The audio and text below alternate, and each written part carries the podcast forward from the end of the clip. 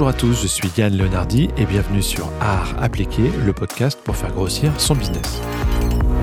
Dans chaque épisode, j'interviewe des experts marketing digital et growth pour parler de la façon dont ils appliquent le framework art et connaître leur méthodologie et process pour l'optimiser.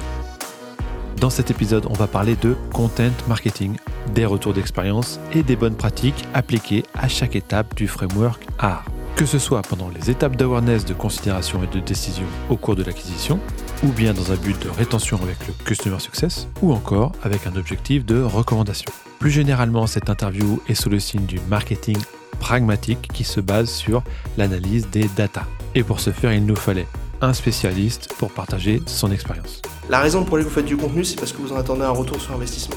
Et il est important de bien calculer ce qu'on va mettre sur la table pour réussir le contenu qu'on va créer. Les quatre piliers fondamentaux quand on cherche à faire du contenu, c'est premièrement les objectifs. Deuxième élément, c'est les cibles. Troisième élément qui est la concurrence. Et le quatrième élément, c'est euh, les ressources que vous êtes prêts à mettre sur la table. Thomas Gadroit a travaillé en agence pour élaborer et développer des stratégies de contenu pour différentes boîtes, a été content manager pour Captain Contrat et s'occupe désormais du contenu Customer Success chez Payfit. Une expérience large qui lui a permis d'aborder le content marketing pour différentes applications business. C'est aussi un des auteurs du blog SEMrush et il formalise ses pensées et partage son expérience sur son blog, le bien nommé Marketing Pragmatique. Instant promo, j'en profite pour vous dire que je développe une chaîne YouTube à mon nom, où je réalise entre autres des études de cas marketing et growth. Allez y faire un tour, vous ne serez pas déçus. Et bien sûr, abonnez-vous à ma newsletter sur le site yanleonardi.com pour être averti des nouveaux épisodes et recevoir des conseils marketing et des ressources en exclusivité. Le guide vraiment ultime du content marketing, on en parle tout de suite, c'est parti. Alors, je reçois aujourd'hui dans le podcast Thomas Gadroit. Salut Thomas. Salut Yann. Euh, Thomas, tu es content manager et euh, content stratégiste plutôt expérimenté. Euh, c'est-à-dire que tu organises la conception, la réalisation et la distribution de contenu pour un business. Dans quel but? Ça, c'est ce qu'on va voir au cours du podcast. Alors, tu formalises tes connaissances et ton expérience sur un blog, thomasgadroit.fr, que tu as préféré appeler marketing pragmatique. cela en dit long donc sur tes intentions, très data-driven je suppose, et quand j'ai vu que tu ajoutais sur ton profil euh, No Bullshit, euh, je me suis dit qu'il fallait absolument que je te contacte. Tes spécialités sont euh, inbound et content marketing, web analytics, content strategy, copywriting, growth driven design, agile et lean. Alors, plusieurs questions pour bien comprendre ton domaine de compétences. Et juste avant ça, on va évacuer le fait qu'il y a la samba derrière nous. Et on va peut-être expliquer pourquoi pour les, auditeurs. En fait, on a loué une salle de réunion vers Châtelet il est 19h un, jeudi. Et sans aucune raison, il y a des mecs qui font de la samba juste devant. Donc bon, voilà. Alors, donc, on revient sur nos questions. Les gens confondent très souvent inbound et content marketing. Est-ce que tu peux très rapidement euh, les éclairer sur la question? Oui, c'est une très très bonne question. C'est vrai qu'il y a des professionnels de l'inbound et des professionnels du content qui ont leur propre définition, qui se fritent assez souvent sur le sujet. Euh, ma vision des choses, elle est assez simple, c'est que l'inbound, c'est un peu plus vaste que le content. L'inbound marketer, il va utiliser du contenu, il va faire du content marketing, c'est une part essentielle de l'inbound. Mais il va s'intéresser à pas mal d'autres disciplines complémentaires qui vont aider à catalyser les résultats du content. Typiquement, quelqu'un qui fait de l'inbound, il a intérêt à être un peu sensible euh, au fonctionnement d'une équipe commerciale. Il a intérêt à faire un peu de sales. Il a intérêt à se passionner un peu pour l'UX. Il a intérêt à creuser énormément la data. Il va creuser pas mal de disciplines qui viennent complémenter un peu le content.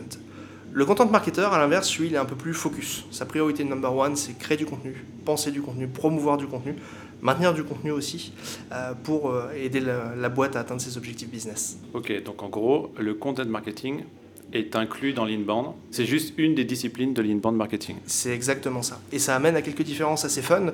Euh, typiquement, l'inbound marketing, ça ne marche pas pour toutes les entreprises. Si vous avez un panier d'achat très faible, si vous avez une très faible valeur ajoutée, si ce que vous vendez, finalement, ça ne demande pas un acte d'achat vraiment réfléchi. Si tu t'amuses à vendre des trombones, par exemple, l'inbound marketing, tu ne pourras absolument rien faire.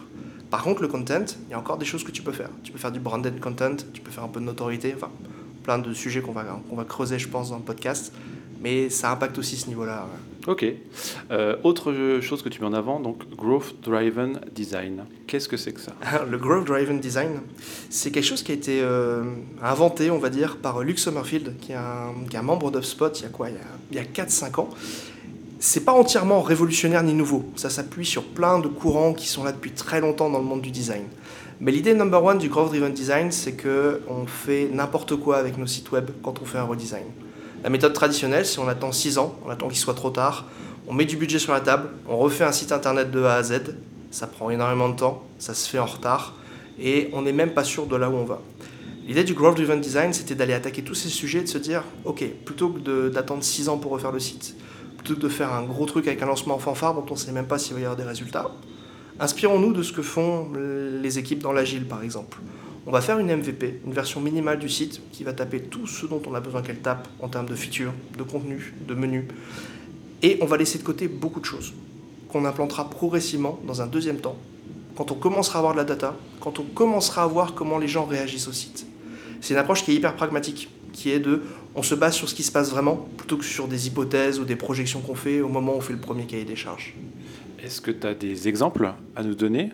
D'applications Actuellement en France, c'est essentiellement les agences HubSpot qui ont tendance à pratiquer cette, euh, cette thématique-là. Mais dans toutes les startups, dans toutes les boîtes qui dépassent une certaine taille, ça peut être le cas chez Decathlon, Castorama, Leroy Merlin, on va avoir tendance à aller optimiser progressivement le, site plutôt que de le refaire entièrement. L'exemple euh, royal, celui qui existe depuis très très longtemps, depuis bien avant que le terme Growth Driven Design apparaisse, un de mes préférés, c'est celui d'Amazon. Ils ont une capacité à faire évoluer leur site progressivement par petites touches qui est assez impressionnante et qui est là pour le coup vraiment lourdement basée sur la data. Ok, d'accord. Euh, tu as parlé de MVP. Alors du coup, euh, je vais embrayer là-dessus. On parle donc souvent de MVP pour euh, Minimum Viable Product. On parle aussi de MVB, enfin en tout cas moi j'aime bien en parler souvent. MVB pour Minimum Viable Brand, ça aide beaucoup pour donner une direction éditoriale à une marque. Mais toi, tu parles sur ton blog de MVCM, qui est le Minimum Viable Content Marketing. Tu peux nous dire ce que c'est? Oui, tout à fait. Alors j'aime beaucoup cette expression de minimum viable, parce que ça va vraiment main dans la main avec le pragmatisme. Typiquement, ce que je vois, c'est quand des entreprises se mettent à faire du contenu, elles se posent des tas de questions, qui sont légitimes, mais combien de contenu est-ce qu'on doit produire? Quelle longueur il faut que ces contenus fassent? Est-ce qu'on fait des articles de blog? Est-ce qu'on fait de la vidéo? Est-ce qu'on fait des articles courts? Est-ce qu'on fait des articles longs? Est-ce qu'on passe par un freelance à l'extérieur? Est-ce qu'on les fait en interne? C'est des questions légitimes, mais c'est pas par celle-là qu'il faut commencer. Ce qu'il faut avant de commencer, c'est se poser les questions minimales de base pour faire ce dont vous avez besoin en termes de contenu. Et il faut éliminer tout le superflu. Et en fait, une version minimale de content marketing, c'est qu'est-ce que vous devez mettre sur la table, qu'est-ce que vous devez investir pour faire un contenu qui soit suffisant pour obtenir des résultats. Il n'y a pas d'intérêt à aller au-delà de ça. Vous pouvez mettre des investissements faramineux dans le contenu que vous allez créer pour faire des choses extraordinaires, pour faire un effet waouh auprès de la direction, auprès des collègues, auprès des confrères, de la famille, mais la raison pour laquelle vous faites du contenu, c'est parce que vous en attendez un retour sur investissement. Et il est important de bien calculer ce qu'on va mettre sur la table pour réussir le contenu qu'on va créer. Les quatre éléments que j'aime bien donner, à mon avis, les quatre piliers fondamentaux quand on cherche à faire du contenu, les quatre questions à se poser, c'est premièrement les objectifs. Pourquoi est-ce qu'on fait ça? Pourquoi est-ce qu'on fait du contenu? Contenu peut servir à des tas de choses, générer de la notoriété, générer des leads, générer du trafic, faire de la rétention sur l'utilisateur. Il y a plein d'utilisations possibles. Il faut savoir ce qu'on attend du contenu et pas juste se dire on va faire du contenu et on va voir ce qui va se passer. Deuxième élément, c'est les cibles. Il faut savoir exactement à quelle cible on s'adresse, comment elles fonctionnent, quel type de contenu elles vont chercher, comment elles vont réagir avec du contenu, et peut-être même est-ce qu'elles consultent du contenu déjà de base. Troisième élément qui est la concurrence. C'est bête à dire, mais qu'est-ce qu'il y a déjà en place? Je vois énormément de sites qui se lancent, y compris dans des grandes boîtes qui font des petites initiatives de content marketing et qui vont aller couvrir un sujet qui a déjà été couvert mille fois ailleurs sur la toile. Elle n'apporte zéro valeur ajoutée. Il n'y a aucune chance que ça marche. Et le quatrième élément, c'est euh, les ressources que vous êtes prêt à mettre sur la table. En fait, quand tu prends ces quatre éléments-là, c'est un peu les quatre barres d'un quadrilatère. Et la règle du jeu, si tu veux faire un minimum viable content marketing, stratégie, c'est de se dire, OK, quelle longueur il faut que je mette sur chacun des éléments pour que j'ai un rectangle si tu pars sur des objectifs démesurés, une cible qui ne consulte pas du tout de contenu, une concurrence monstrueuse et que tu as un tout petit budget, un tout petit ressource, tu n'arriveras jamais à fermer ton quadrilatère. Tu pars dans le vide. D'accord, je vois. Euh, si on prend un cas concret, par exemple, euh, une boîte qui euh, veut se lancer dans le content marketing, qui n'en a jamais fait. Moi, dans un premier temps, ce que je vais te dire, c'est que ça va être, on va séparer d'abord en deux, en ce qui concerne du contenu SEO, on va dire, hein. des gens qui taperaient des requêtes sur Internet. On va avoir des requêtes d'intention d'achat direct et des requêtes connexes. J'aurais tendance à penser que du coup, pour un minimum, minimum Viable Content Marketing, on pourrait commencer par s'attaquer uniquement aux requêtes d'intérêt euh, direct d'achat. Qu'est-ce que tu en penses? Est-ce que tu recommanderais ça à quelqu'un qui voudrait établir son minimum viable content marketing? C'est une bonne idée de jouer sur ce curseur-là, de se dire est-ce qu'on va taper dans le transactionnel? Je veux acheter je veux acheter une piscine, je suis prêt à acheter une piscine, je fais des recherches qui montrent que je suis directement prêt à acheter une piscine. Piscine pas chère. Exactement. Plutôt que des, des, requêtes qui sont beaucoup plus en amont du cycle d'achat, qui sont des requêtes très informationnelles, du type euh, comparatif de piscine. Euh, défiscalisation piscine. Défiscalisation piscine, photo piscine. Alors, le, on ne peut pas malheureusement faire de règles de pouce, parce qu'en fait, encore une fois, ça dépend. Deux exemples caricaturalement opposés, toujours sur l'exemple des piscines. Imaginons que, en effet, cette boîte qui se lance et qui veut vendre des piscines, quand elle commence à observer un peu la concurrence en place, elle se dit, bah tiens, il n'y a pas grand monde dessus, il n'y a pas beaucoup de contenu sur des requêtes directes, ça fait sens d'aller taper là. Parce qu'on va taper euh, très tard dans le parcours d'achat du client, on va taper au moment où il est prêt à acheter. Et si en effet il n'y a personne, c'est là où il faut frapper, c'est là où ça va avoir le plus d'effet. Les visiteurs que vous allez amener sur une requête de prix piscine, vous allez avoir forcément beaucoup plus d'acheteurs que quand vous faites des requêtes très informationnelles, très en amont. Maintenant, imaginons la situation complètement inverse. Le marché est saturé, il y a déjà 60 blogs qui sont là-dessus, il y a de l'AdWords dans tous les sens, il y a une concurrence monstrueuse. L'un des intérêts du contenu, c'est qu'en allant taper plus haut dans le parcours d'achat, en allant taper dans des sujets informationnels, il y a beaucoup moins de monde, il y a beaucoup moins de concurrence. C'est sûr, on aura un pourcentage de visiteurs convertis en acheteurs qui sera beaucoup plus bas, parce qu'il y aura beaucoup de simples curieux, beaucoup de gens qui ne sont pas prêts à acheter mais on va les capter en amont. Et c'est là que ça peut être intéressant. C'est pour ça que la notion de minimum viable content marketing, elle est importante. C'est qu'il faut se poser les bonnes questions avant de décider où on va taper et comment on va taper. Il faut regarder ce qui se passe, il faut comprendre la mentalité de notre cible, ce qu'elle recherche, et puis il faut regarder ce que font les concurrents. Ok, très bien. Alors, euh, quand on parle de content marketing, il y a la fameuse proportion euh, qu'on a tous lue partout qui consiste à passer 20% de son temps sur la création de contenu et 80% sur sa diffusion. Alors moi, je peux déjà te dire que euh, j'ai jamais respecté cette règle. Euh, quelle est pour toi la bonne proportion? C'est vrai que c'est une règle qui revient très très souvent. Euh, on en a d'autres qui nous disent qu'il faut passer 7 fois plus de temps sur la distribution que sur la création du contenu. D'autres qui estiment ça à 50-50. Il y a une phrase qui revient qui résume ça assez bien, qui est le contenu est roi, mais la distribution est reine. Et c'est la reine qui s'assure que le palais fonctionne bien et que ça tourne bien. Mon avis à moi, et je me réfugie encore derrière le minimum viable content marketing, c'est ça dépend. Ça dépend vraiment au cas par cas. Ce qui ne bouge jamais, c'est que la distribution est indispensable et qu'on ne peut pas la négliger. Et généralement, pour moi, la distribution vient avant le contenu. C'est-à-dire qu'avant de choisir un contenu, avant de choisir un sujet, je vais déjà réfléchir à la distribution. Si je décide que mon canal principal d'acquisition pour mes contenus, c'est du SEO, ça va changer complètement la manière dont je vais sélectionner mes sujets. Si je décide que c'est plutôt le social media qui va être important, je vais vraiment changer d'angle d'attaque pour ces sujets-là. Je ne pense pas qu'il y ait de ratio idéal sur les efforts qu'on va investir de part et d'autre, mais ce qui est certain, c'est que c'est vraiment l'aspect qu'il ne faut pas négliger dans le content marketing. Est-ce que tu as un exemple à nous donner sur la partie euh, SEO versus euh, social media? Quel type de contenu tu vas privilégier et quelle stratégie de distribution euh, va en découler? Tout à fait. typiquement, quand on fait un article pour du social media, on va aller chercher quelque chose qui va capter l'attention de l'utilisateur quand il va le voir passer. Alors que dans le SEO, on va aller se greffer sur une intention de recherche qu'il a. Si je prends l'exemple des piscines, l'exemple tout bête, l'utilisateur qui va aller taper une requête dans Google, il va aller chercher une information autour de la piscine. Il va chercher des informations sur comment la choisir, où l'acheter, quels critères sont importants, comment faire son choix. L'utilisateur qui va aller cliquer sur Instagram ou sur Twitter, il va pas forcément cliquer sur ce type de recherche. Ça peut arriver, c'est pas impossible, mais il va peut-être aussi potentiellement être séduit par des choses dont il n'avait pas conscience. Par exemple, les 10 plus belles piscines euh, en 2019. 10 utilisations complètement frappadingues de la piscine. Pas du tout les bons sujets, mais c'est ce type d'état d'esprit qu'on trouve beaucoup plus facilement dans les réseaux sociaux. Ce qui est très cool avec les réseaux sociaux et le content marketing, c'est que les réseaux sociaux, c'est un canal qui ouvre complètement la créativité il faut être surprenant. Il faut aller taper dans l'angle mort de l'internaute, lui proposer quelque chose auquel il ne s'attend pas du tout. C'est le seul moyen de percer dans le bruit des contenus qui est amené sans arrêt. Côté SEO, côté référencement, c'est très différent. On a besoin de s'aligner au maximum avec ce que la personne recherche, tout en étant suffisamment différent pour capter l'attention. Alors c'est marrant parce que euh, moi j'ai remarqué quand même que si on, emprunte des règles du social media sur le SEO, eh ben, on peut faire augmenter son taux de clic, dans la SERP, euh, genre, bah, tu reprenais l'exemple des top, euh, top 10, machin, truc bidule. C'est des trucs qu'on peut utiliser euh, dans un titre, une balise title, SEO, et augmenter son trafic, alors qu'à la base c'est un article qui est tout à fait informatif et pas très, fou. quoi. C'est exactement ça, et ça marche dans les deux sens. J'ai vraiment l'image du yin et du yang là-dessus, c'est quand tu fais un article SEO, tout intérêt à aller piquer des astuces des réseaux sociaux. Les deux astuces principales, la première, tu viens de la citer, c'est le title.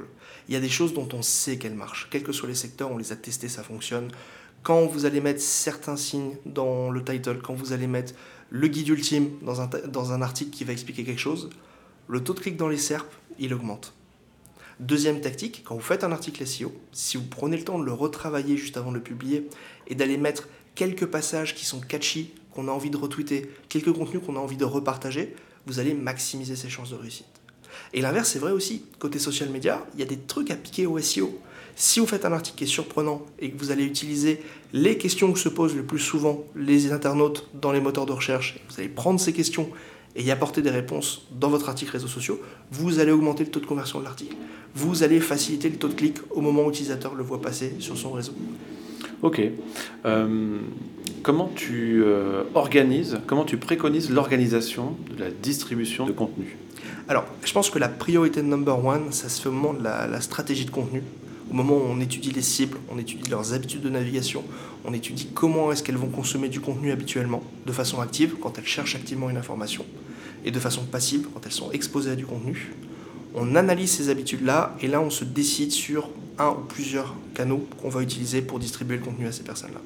C'est ces canaux qui vont fixer la stratégie. Chaque canal a ses particularités, a son fonctionnement, a ses codes aussi qu'il faut savoir respecter ou violer en fonction des occasions. Et c'est à ce moment-là qu'il faut fixer des bonnes pratiques pour tout le content marketing de l'entreprise qui va utiliser ces canaux-là. Qu'est-ce qu'on s'autorise, qu'est-ce qu'on ne s'autorise pas? Comment est-ce qu'on se différencie? Qu'est-ce qu'on mesure Comment on le mesure? Comment on s'assure que ce qu'on va distribuer va bien arriver aux personnes euh, au bon moment et aux bonnes personnes? D'accord. Alors, moi, ce que je fais, tu vas me dire ce que tu en penses. En fait, j'établis au niveau de la marque des content pillars qui sont finalement des piliers de contenu euh, informatif, comme ça peut être euh, une valeur. En fait, on fait la liste et de là, on décide de quel pilier va être utilisé sur quel canal. Ça part vraiment du branding en fait. Et si le branding est un peu euh, un peu euh, brinque-ballant parce qu'il n'a pas été vraiment pensé, et eh ben il y a tout qui s'écroule. Donc finalement, les stratégies de contenu et de distribution de contenu, j'ai du mal à les dissocier du branding d'une boîte. Mmh. Est-ce que toi, tu as été confronté à ce genre de problème? Est-ce que tu as été jusqu'à euh, remettre en question le branding d'une boîte euh, dans tes expériences? Partiellement, partiellement. Et même en tant que particulier, ça m'est arrivé la semaine dernière. Je suis tombé sur une belle expérience contenu et le branding m'a détourné immédiatement de la marque fais une recherche sur Internet et tu tombes sur quelqu'un qui a visiblement des connaissances en SEO, qui est un peu limite en contenu, mais qui va t'apporter un maximum d'informations précisément sur les questions que tu es en train de te poser. Tu es en plein dans l'acte d'achat, tu veux rechoper ta piscine, et il a fait les bons contenus, il les a bien maillés entre eux, il répond à toutes mes questions. Mais son branding est ignoble. Je suis en train d'acheter un produit dans lequel je vais investir un peu, il a une image de marque qui me décourage immédiatement. Je suis en train d'essayer d'imaginer une sorte de reseller discount qui vient de se lancer il y a deux semaines. Et ce que je vois à l'écran, en termes de design, en termes d'éléments de rassurance, en termes même d'expertise, parce que même si le contenu répond à mes questions, je suis absolument pas sûr de la fiabilité des informations qu'il me donne, font que après deux pages maximum, je vais quitter le site. Et c'est une opportunité gâchée parce que le contenu est bien organisé, il va taper sur les bons sujets, il va bien se référencer aux bons endroits dans les moteurs de recherche. Mais le branding l'a démoli. Et tu disais quelque chose de très intéressant tout à l'heure, tu disais on part du branding pour faire la distribution. La distribution et le branding sont très très liés. J'ai tendance à, coupler à ça le fait de, de coller ma distribution sur le buyer journée en fait. Ah, est-ce que tu peux expliquer le buyer journée euh, s'il y a des gens qui nous écoutent et qui ont des précisions le, le buyer journée, l'anglicisation du, du, parcours d'achat, c'est euh, les différentes étapes par lesquelles un internaute va passer. Entre le moment où il commence vraiment à s'intéresser au type de produit que vous pourriez vendre, jusqu'au moment où il va effectivement devenir, euh, devenir client. L'utilisateur qui va acheter l'internaute, qui va acheter une piscine dont on parlait tout à l'heure, il va passer par différentes étapes. Il y a une étape où ça lui fait plus ou moins envie il y pense. À un moment, il voit une piscine, ça le fait cogiter. Il n'est pas vraiment dans le stade de je veux acheter une piscine, mais il y réfléchit. Il y a un stade un peu plus loin où l'idée commence à le, le, charmer, il commence vraiment à y réfléchir de, de, façon beaucoup plus, beaucoup plus poussée, il va peut-être même faire quelques recherches. Et ainsi de suite, jusqu'à un stade où il va se dire, il va prendre la décision, je veux acheter une piscine. Il va vraiment être dans l'acte d'achat. Toutes ces étapes par lesquelles un acheteur type passe, il y a une logique entre elles, il y a un cheminement entre elles. Tu parlais de pilar content tout à l'heure. Pour moi, il est très important d'avoir des pilar content qui couvrent les différentes étapes clés du buyer de journée. Donc il faut établir en amont les étapes des buyer de journée. Exactement. Et une fois qu'on a ces pilar content, on peut réfléchir à des clés d'entrée complémentaires qui vont amener du trafic vers ce pilar content. Si je fais un extraordinaire guide pour euh, bien choisir sa piscine, c'est un contenu qui est magnifique, on l'a fait avec amour, il y a énormément de gens qui sont intervenus dessus, il y a des experts, mais on n'arrive pas à le placer dans les moteurs de recherche parce qu'il y a beaucoup trop de concurrence. Peut-être quand ils ont un autre canal, on peut aller capter l'attention du type d'utilisateurs qui en sont à ce stade de la recherche, par exemple par des photos sur Instagram de piscines qui font vraiment envie, et une fois qu'on a capté leur attention, leur pousser ce guide et essayer de, de les amener vers ce contenu-là. Ok, très bien. Donc quand on pense content marketing, on pense souvent d'abord donc aux articles de blog euh, pour amener du trafic euh, SEO potentiellement. Or, bah, d'autres types de contenus ont fait leurs preuves, comme le podcast et euh, la vidéo. Et il y a d'ailleurs fort à parier que le contenu texte perd de plus en plus de terrain par rapport à, la vidéo à l'avenir. Et c'est une des raisons qui m'ont d'ailleurs donné envie de me lancer dans un podcast ou dans une chaîne YouTube. As-tu toi-même exploré d'autres formats que le format texte en contenu? Je commence tout juste à me servir de la vidéo. Euh, j'ai cette manie de je n'ose pas me lancer dans des formes de contenu si je ne les consomme pas moi-même. Je lis énormément, donc l'utilisation de contenu écrit me va très bien. Je commence depuis peu à consulter des podcasts et de la vidéo et je comprends mieux ce que j'attends moi-même individuellement de ces formats-là et ça m'aide à l'utiliser. Les vidéos, j'ai eu quelques expériences de mini-vidéos, vraiment de pur content marketing traditionnel, très informatif pour simplifier par exemple des concepts qui sont compliqués, juridiques, administratifs, techniques, via des mini-vidéos. Et quand je vois l'effet de ces mini-vidéos, par exemple quand on les insère dans des contenus textes, ou quand on les insère dans des séquences de, de nurturing qui sont dédiées à amener progressivement des contenus à un utilisateur, je vois les chiffres, je vois les résultats que ça apporte, et je me dis que c'est en train de devenir, ou plutôt que c'est déjà devenu, un outil indispensable de l'arsenal. Et je pense qu'il faut rester particulièrement vigilant aux nouveaux formats euh, qu'attendent nos, cibles. Je prends un exemple tout bête. J'utilise de plus en plus un service qui s'appelle Typeform qui permet de générer des questionnaires. On peut aller très très loin et créer des contenus qui sont extrêmement intéressants. Typiquement des générateurs ou des simulateurs. Typeform, basiquement, vous permet de créer un questionnaire en drag and drop, en déplaçant des éléments, sans connaissance technique, sans aucun code. Et vous pouvez très bien créer une sorte de pseudo-bot, de pseudo-interface qui va aider l'utilisateur à trouver l'information dont il a besoin ou à l'envoyer vers le bon contenu. Exemple archi classique, euh, vous avez une question purement administrative, vous avez quelques mots-clés qui, qui sont un point de départ, mais vous n'avez aucune idée d'où vous devez aller. Un typeform ou un bot, qui avoir le même effet, peut aller vous poser les bonnes questions pour ensuite vous donner directement la réponse que vous attendez. On est à mi-chemin du contenu et de l'expérience, mais je pense que pour le content marketer, c'est un des outils qu'il faut intégrer très vite. L'attention de nos cibles, j'ai l'impression qu'elle chute.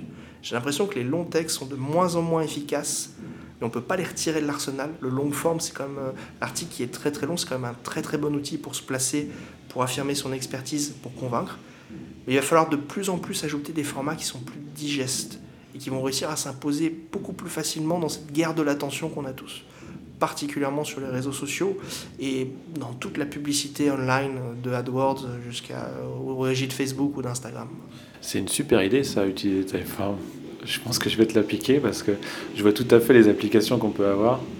Quelqu'un qui tape une requête, au lieu d'arriver sur un truc hyper long qui couvre tout le sujet, on essaie de l'aiguiller mm. pour savoir quel est le sujet qui l'intéresse le plus.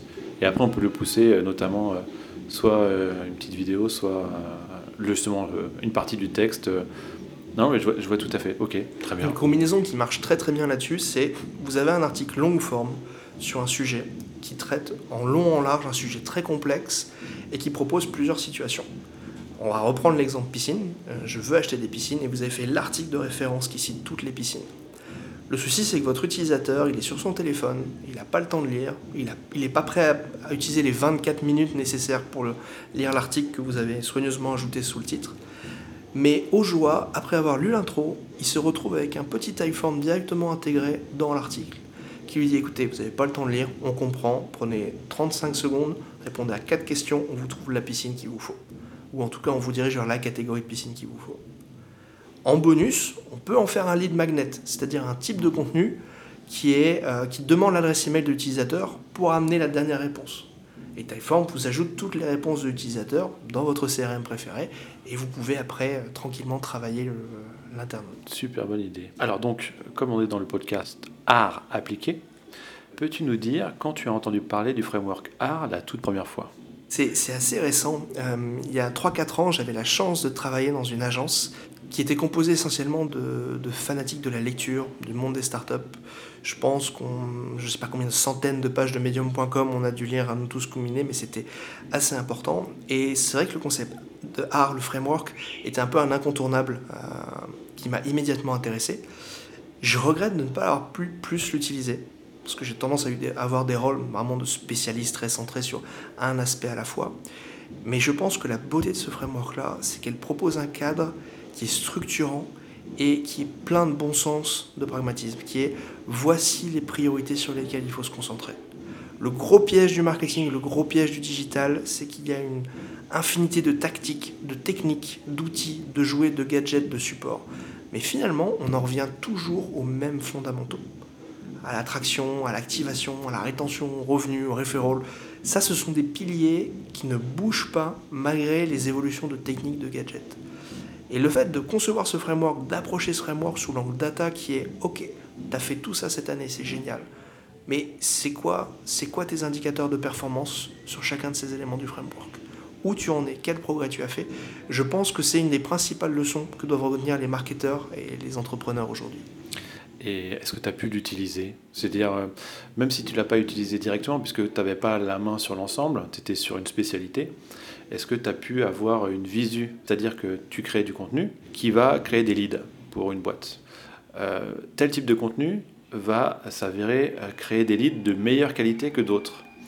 En fait, il faut avoir un peu une vision globale sur le framework pour savoir si à la fin, au niveau revenu, euh, le lead était de qualité, il a converti, est-ce qu'il paye bien, est-ce que la lifetime value est plus importante avec ce type de, de lead, et du coup ça revient vers toi en disant bah, en fait c'est cela qu'on veut, et les autres, bah, écoute, tu peux laisser tomber.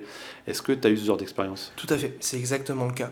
Il faut dire que dans toutes ces étapes préliminaires à la création d'un contenu, on a parlé de l'objectif à avoir bien en tête, on a parlé de la cible, on a parlé de la distribution, il y a quand même un facteur qui est hyper important, euh, qui est un peu un mélange de tout ça, qui est à quel moment ce contenu va frapper. Est-ce que c'est un contenu que je vais euh, pousser à un internaute qui n'a jamais entendu parler de moi et c'est le contenu qui va faire que cet internaute va découvrir mon site, qui va découvrir notre marque et qui va se mettre à lire d'autres contenus? Est-ce que c'est un article que je vais aller pousser à la fin d'un autre article? J'ai un article à pas qui va me faire connaître et j'ai ce nouvel article sur lequel je travaille qui fait que l'utilisateur, en le voyant passer pendant qu'il lit l'article, se dit Mon Dieu, ils ont un article dédié à ça, je veux en savoir plus, je veux le lire.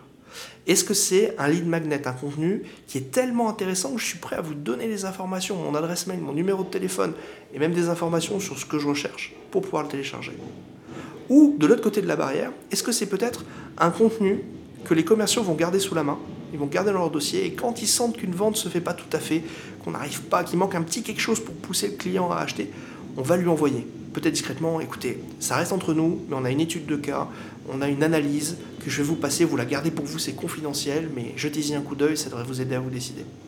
Est-ce que c'est un contenu qu'on réserve pour les déjà clients? Parce qu'on a envie de créer une relation avec eux, on a envie de les garder, on a envie pour de la rétention. Exactement. Il y a des contenus pour toutes les occasions, et ce framework, il est indispensable parce que si vous cherchez à faire un contenu pour tous les canaux, ou si vous cherchez à faire un contenu pour tous les stades du art, vous allez droit dans le mur. Vous allez forcément vous planter. Mmh. Un contenu ne peut pas tout faire et il faut être conscient de ses limites. Bah, ça, ça, revient un peu à ce que tu disais tout à l'heure par rapport à la bailleur de journée. C'est euh, identifier à quel euh, stade de bailleur de journée est, le lead ou le client pour lui proposer le contenu adéquat. Quoi. Exactement. Alors, euh, toujours en direct du Carnaval de Rio, ce framework commence par le A de acquisition. Et avant toute chose, en inbound marketing, on établit donc des personas. Euh, pourrais-tu donner une méthode pour aider les auditeurs à établir des personas correctement Et j'insiste sur le correctement parce que c'est un peu la foire. Euh, ce qu'on peut, ce qu'on peut voir. Le gros gros piège des personas, c'est qu'il y a énormément de gens qui utilisent ce terme et qui parlent de choses très différentes. La personne en publicité qui parle d'un persona ou la personne en packaging qui parle d'un persona ne parle pas du tout de la même chose que le content marketer. En content marketing, je me contrefiche de savoir l'âge de mon persona, la photo que je lui mette, le petit nom que je vais lui donner ou la marque de croquettes pour chien qu'elle achète. En content marketing, j'ai juste besoin de deux informations. Quel est le point commun de tous mes clients idéaux? Première information. Deuxième information, comment est-ce que ces personnes-là interagissent avec du contenu habituellement? La première information hyper importante, c'est savoir qu'est-ce qui rassemble nos clients, euh, nos meilleurs acheteurs, ceux qu'on convertit le plus facilement, ceux qui nous apportent la meilleure lifetime value, ceux qu'on garde le plus longtemps, ceux qu'on convertit le plus facilement en ce moment, en fonction de la priorité du art.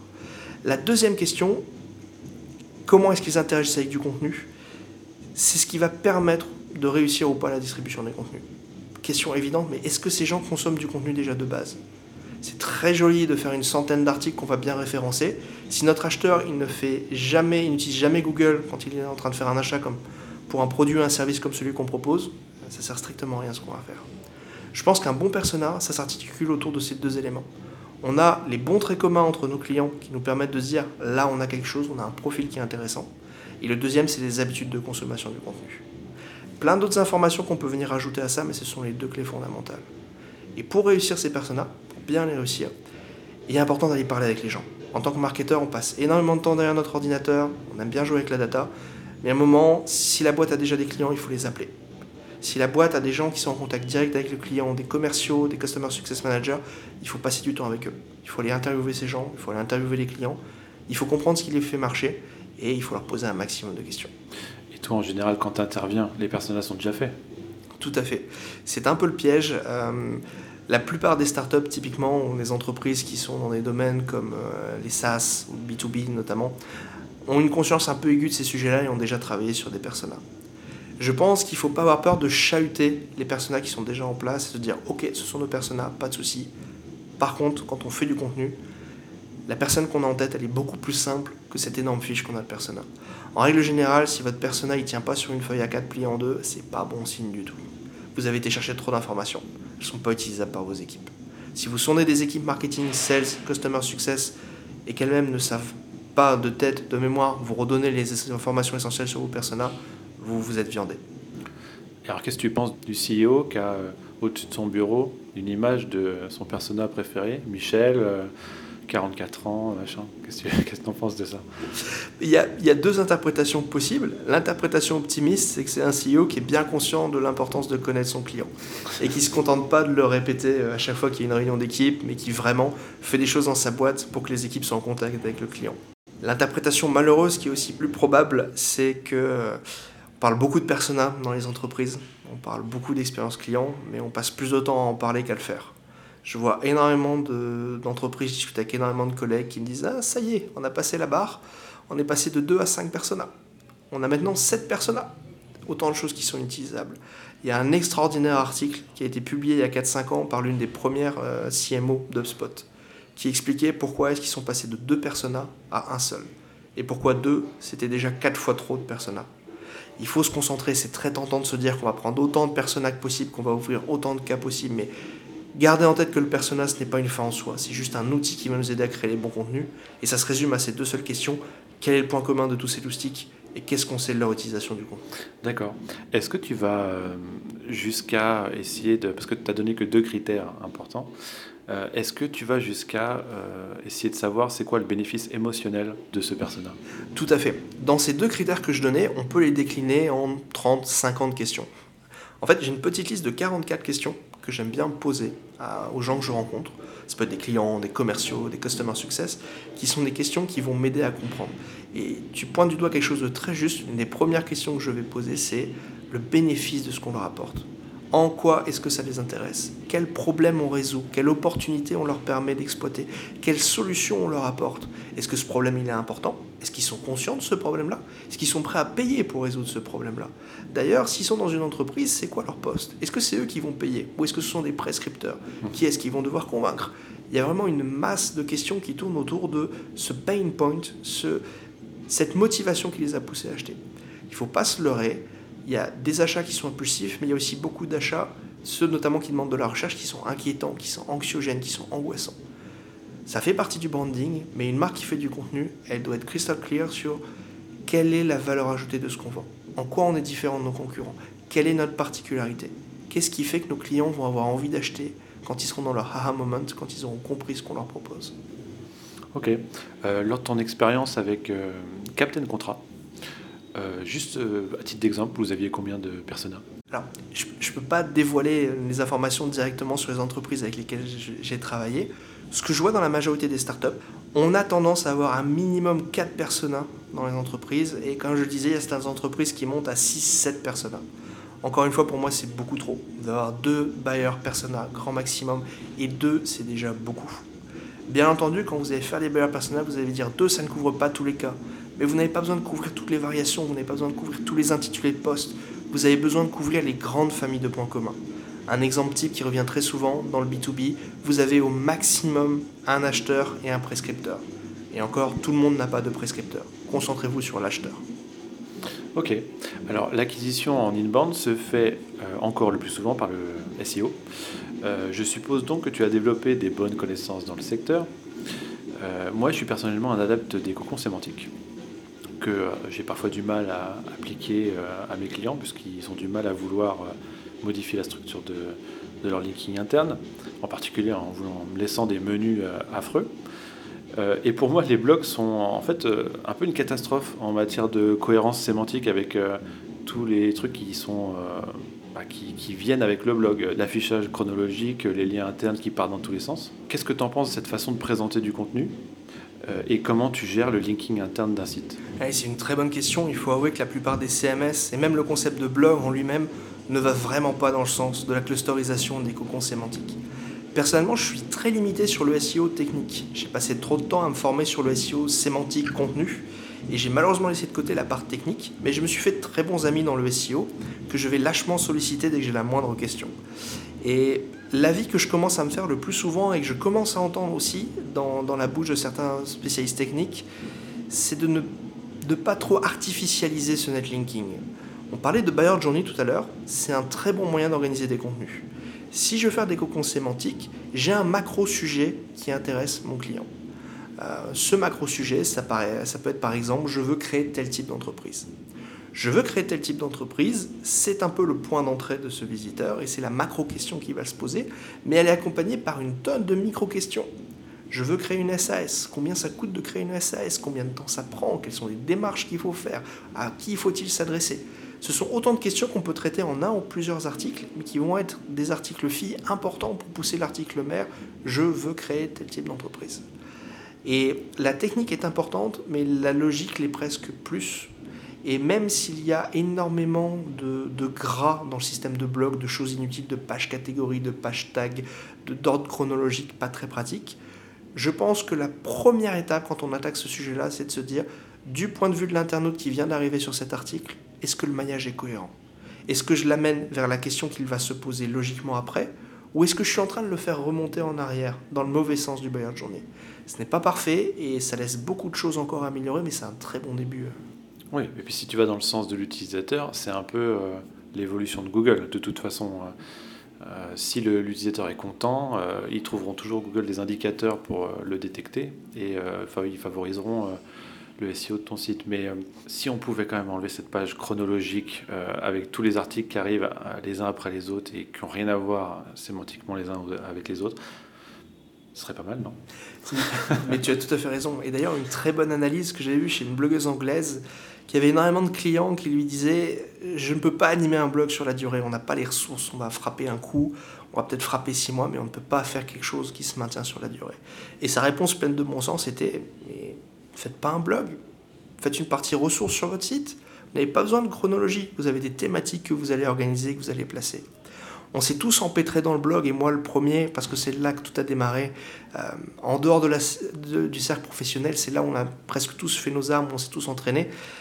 Mais ce critère chronologique, il n'a pas forcément nécessité d'être maintenu tant que vous n'êtes pas dans de l'actualité ou dans de l'update sur ce que fait votre compagnie. Vous pouvez sortir de la chronologie à n'importe quel moment, et tu as tout à fait raison. Si vous voulez vraiment avoir une machine de course, vous avez peut-être intérêt à en sortir très vite. Merci. Alors l'étape acquisition peut se séparer en plusieurs parties.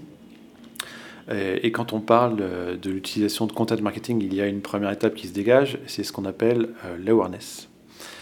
Euh, comment tu peux la définir? Alors, l'awareness, c'est un sujet un peu tricky parce qu'en fait, il y a deux interprétations en fonction de l'interlocuteur. En France, l'awareness, c'est traditionnellement la notoriété. C'est le premier moment où on se fait, euh, c'est le moment où on se fait connaître de quelqu'un qui ne nous connaît pas encore. Dans l'inbound marketing, on a tendance à utiliser l'awareness pour désigner le début du buyer journey. Un client est aware qu'il a un besoin qui commence à arriver. On passe ensuite à la considération, je réfléchis à peut-être acheter, et à la décision, je choisis qui va me vendre ce que je, ce que je viens de chercher. Dans le cadre du art, j'aime bien considérer l'awareness comme toutes ces tactiques, toute cette stratégie qu'on va déployer pour faire le premier contact. Et ce premier contact, il est hyper important à tous les niveaux. Tout d'abord, il y a une concurrence de malades généralement sur ce premier contact. Et il faut réussir à se faire connaître de la cible, pas évident du tout aujourd'hui. Deuxièmement, il faut que le branding soit très bien ajusté à ce premier contact. mauvaise impression euh, sur la première visite, sur le premier contenu, c'est désastreux et ça peut faire perdre quelqu'un sur la durée.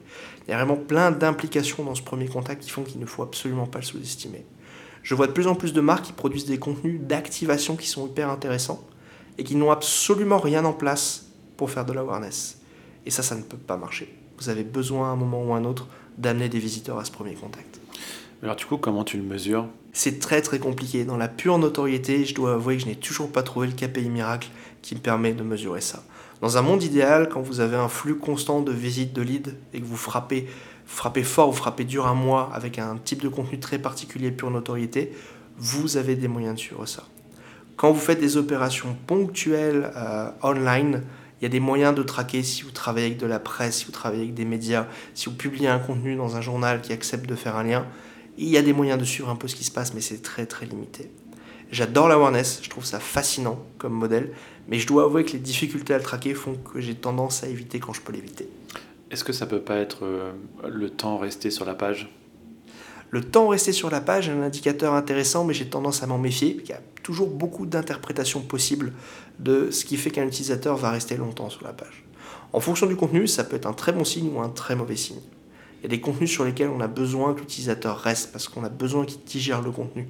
On a besoin qu'il nous montre qu'il est intéressé. À d'autres moments, je fais des contenus d'awareness où j'espère que l'utilisateur va rester le moindre temps possible. Parce que je suis en train de tacler d'un point de vue SEO une question qu'il se pose. Et s'il passe plus de deux minutes sur la page, c'est que je n'y ai pas répondu assez vite. Hmm. Et au contraire, ma stratégie, c'est de multiplier ces contenus awareness pour que l'utilisateur se pose une question pendant une phase d'achat, trouve la réponse sur mon site, reparte sans se souvenir de quel site il a visité, reviennent sur une autre page, cinq minutes après, toujours sur notre page, disent Ça fait trois fois que je visite le même site. C'est qui ces gens? Qu'est-ce qu'ils ont comme contenu à proposer? Qu'est-ce qui se passe? Une tactique parmi tant d'autres. Ok, je vois. Euh, donc tu mets pas toujours de call to action sur ce genre de, contenu. Pour l'opt-in, euh, sur une page de premier contact, tu fais pas ça? J'ai tendance euh, à, sur tous mes contenus à mettre un call to action. Il peut être plus ou moins discret, mais je pars du principe qu'une fois que le visiteur est là, il faut que j'ai une interaction pertinente à lui proposer. Oui, parce qu'en fait, si tu utilises cette stratégie-là de plusieurs euh, contenus différents d'awareness, tu sais pas à quel moment il est. Est-ce que c'est le premier contact, le deuxième, le troisième, tu sais pas. Donc tu laisses un call to action, ok. D'accord. Exactement. Par défaut, c'est même une des règles des rédactions que je rabâche aux freelances avec lesquels je travaille ou avec les collègues dans l'entreprise. Vous ne pouvez pas faire de contenu si vous n'avez pas de call to action. C'est que votre contenu ne sert à rien. Si l'utilisateur, après avoir lu votre contenu dans une impasse et n'a rien à faire et n'a pas interagi avec votre marque, vous vous êtes raté quelque part. Bien entendu, ça ne veut pas dire qu'un call to action doit être un appel à la vente. Mais si votre utilisateur a lu un contenu informatif et utilisable, vous devez lui proposer un outil complémentaire pour qu'il puisse utiliser ce que vous venez d'avoir. Vous venez de le renseigner sur les prix, proposez-lui à télécharger une fiche Excel euh, qui va lui permettre de taper lui-même les prix de ses principaux choix et de les comparer. Vous devez lui proposer quelque chose, au moins un lead magnet, une inscription à une newsletter, mais quelque chose. Ok. Et est-ce que tu utilises le retargeting, euh, je ne sais pas, avec un, pixel Facebook euh, sur ce genre de, contenu euh, awareness? À mon grand regret, je n'ai pas encore pratiqué. J'avais commencé à en faire un peu récemment avec un spécialiste du paid qui avait géré cet aspect-là. Je dois avouer que c'est redoutable. L'impact sur le taux de conversion des contenus est vraiment intéressant. Quand vous comparez les segments du pur retargeting, d'autres segments plus classiques, vous avez un effet qui est vraiment notable sur la data. De quels paramètres dépend l'efficacité d'un article de blog selon ton expérience? En termes euh, du euh, copywriting, est-ce que tu te forces à mettre un, GIF pour attirer l'attention, ce genre de truc J'ai vu que tu mettais des GIFs sur ton, sur ton blog. Je suis, un grand fanat du GIF et j'ai tendance à l'utiliser partout, y compris sur Slack, sur le téléphone et par mail, dans mes communications perso. Je pense qu'il n'y a aucun critère qui est universel, que ce soit le GIF, l'UI, l'UX, la longueur des contenus, le tone of voice, la longueur des phrases. Tout dépend encore une fois de votre stratégie, de vos objectifs, de votre concurrence, de votre cible. La seule règle qui est immuable, universelle, c'est un contenu réussi si vous avez aligné votre attention avec celle de l'utilisateur. L'utilisateur trouve, trouve ce qu'il est venu chercher et vous avez fait les efforts pour l'amener plus loin. Si ces deux ingrédients sont là, si cet alignement est là, l'article va marcher. Tout le reste, que ce soit la ligne éditoriale, vraiment la tonalité ou même les éléments de design, c'est vraiment du cas par cas. Et au niveau lisibilité, euh, je te dis ça parce que j'utilise euh, Yoast, évidemment, comme tout le monde. Et j'utilise que la partie SEO et la partie lisibilité. Euh, je l'utilise pas parce qu'elle me, donne toujours une mauvaise note. Et comme j'aime pas ça, du coup, euh, je, je m'en occupe pas. Et de temps en temps, je vais quand même voir et ils me disent Ouais, vos phrases sont trop longues, ceci, cela. Et j'ai quand même tendance à penser que Yoast fait tellement bien son travail sur la partie SEO que ça ne peut pas être n'importe quoi ce qu'il me raconte sur la lisibilité. Alors, est-ce que tu as des bonnes pratiques sur euh, la longueur des phrases, l'espace entre les phrases? J'ai une énorme méfiance pour les, outils d'analyse euh, de la sémantique, parce que j'étais très déçu il y a quelques années par leurs effets. Et récemment, SEMrush a sorti le sien, euh, une feature qu'ils ont ajoutée dans leur, dans leur outil qui est hallucinante. Ils ont une capacité à analyser la langue française et à commenter le tone of voice, la longueur de phrase, qui est vraiment, vraiment impressionnant. Je vous conseille de tester si vous pouvez. Ma préconisation à moi, c'est qu'il faut partir de la cible. Il faut partir de son niveau d'éducation, son habitude de consommation des contenus. Dans quel contexte est-ce qu'elle va vous lire? Est-ce qu'elle est dans le métro en train de tapoter sur son téléphone? Est-ce qu'elle est confortablement installée à un ordinateur et en train de lire ce qui, ce qui est affiché à l'écran parce qu'elle est en train de faire une recherche pour un achat? On a tous des charges cognitives différentes, on a tous un nombre maximum d'éléments qu'on est capable de garder en tête pendant qu'on écoute quelqu'un parler ou pendant qu'on lit un texte. Il faut s'adapter à la charge cognitive de l'utilisateur. Certains utilisateurs seront inquiets, je pense notamment à des avocats, je pense à des juristes, je pense à un contexte administratif, si les phrases sont trop courtes, le style les perturbe. Un texte de moins d'une page, c'est louche pour eux, on ne voit pas la fiabilité. D'autres cibles ont besoin qu'on les aide à respirer, qu'on leur amène tout doucement le contenu. La technique qui marche le mieux pour ça, c'est de ne pas écrire, c'est de s'enregistrer en train de parler.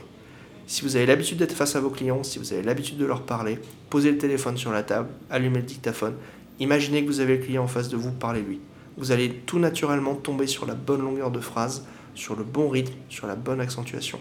Essayez de refléter un peu cette composition dans votre paragraphe et vous devriez être OK. Super. Euh, qui dit inbound dit marketing automation. C'est euh, justement une des autres disciplines de l'inbound. On va dire il y a le content, il y a le marketing automation. C'est-à-dire qu'une fois qu'on a récupéré un lead, euh, avec du contenu, on va essayer de le convertir, euh, de le faire revenir, de le reconvertir derrière, directement ou bien en l'amenant progressivement à maturation. Donc tu parlais du nurturing tout à l'heure, c'est quand on a un lead et qu'il n'est pas encore mature pour convertir. le tout en suivant des scénarios automatiques. Ces scénarios, on appelle ça du drip marketing. il y a plein de termes qui sont un peu euh, difficiles à digérer quand on ne connaît pas tout euh, dans le marketing automation.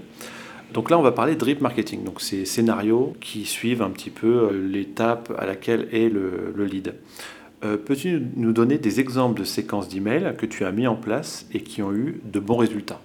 Bien sûr, le, cas classique, c'est vous avez déposé un lead magnet dans vos contenus, c'est-à-dire un contenu tellement attractif que l'utilisateur a envie de laisser son adresse email pour télécharger. Cas typique, l'étude de cas en B2B, où euh, vous, êtes une agence qui fait des sites web et vous, avez fait une série d'articles qui est spécialisée sur un secteur d'activité, cabinet de pharmacie par exemple, et vous proposez un lead magnet qui est les 20 plus beaux sites de pharmacie dans le monde. Une fois ce, ce, lead téléchargé, la personne reçoit immédiatement un email qui est rédigé à la première personne, en votre nom, avec votre photo, pas de template, pas de design, on a vraiment l'impression que c'est parti de votre boîte aux lettres. Et vous jouez la spontanéité. Euh, bonjour, je viens de voir que vous avez téléchargé un guide chez nous, c'est marrant, je connais votre pharmacie, j'ai jeté un coup d'œil à votre site. J'ai des conseils à vous faire, si vous avez 5 minutes, on peut se prendre un appel, ça peut vous intéresser. Ça, c'est une séquence de lead nurturing assez agressive. Très vite, on pousse au contact. Ça va direct vers les sales. Quoi. Exactement, mais ça peut marcher. La deuxième version, beaucoup plus longue, c'est le fait de dire Je vois que vous avez téléchargé ce guide, ça tombe bien, on est en train de préparer un autre guide qu'on n'a pas encore publié. Est-ce que vous accepteriez d'y jeter un coup d'œil et de me donner votre avis? C'est une moyen détourné de pousser du contenu et de, de pousser à le, à le, contacter. Et les bonnes tactiques comme euh, euh, ce qu'on appelle un peu abusivement le panier abandonné, mais quand un utilisateur est allé sur votre page prix, il a commencé à se poser des questions, vous pouvez commencer à lui envoyer progressivement des emails pour le chauffer un peu. La meilleure manière de décider quel contenu envoyer, à quel rythme, à quel intervalle et en combien d'éléments, c'est de se référer, au buyer de journée. L'utilisateur qui a téléchargé lead magnet, il est en awareness, il est en considération, il est en décision. Basé là-dessus, quelle est la séquence d'informations ou d'arguments que je dois lui fournir pour le faire passer au stade suivant? Et à quel moment est-ce que je vais pouvoir pousser le lead magnet suivant? C'est cette mentalité-là qu'il faut adopter et qui présente les meilleurs résultats. Et donc en étant très proche d'une connaissance aiguë de, du client, quoi. Pour savoir euh, combien de temps ils mettent en général pour se décider à acheter une piscine. Exactement. Pour notre exemple. Ok. Euh, quel outil utilises-tu en marketing automation?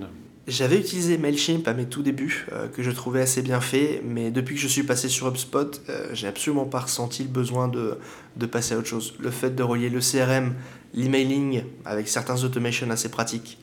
Bah, HubSpot c'est bien, mais c'est plus B2B du coup. HubSpot est très pratique pour le B2B. Euh, je dois avouer que je ne pense pas avoir fait du lead nurturing B2C euh, jusqu'à maintenant. Mais pour le B2B, en effet, HubSpot est parfait. Ok, euh, j'aimerais parler maintenant du scoring. Alors, on peut donc donner des scores à chaque lead pour estimer leur niveau de qualification. Alors, ça peut s'appliquer justement au nurturing pour déterminer si quelqu'un est mature ou s'il est en étape de considération ou de décision.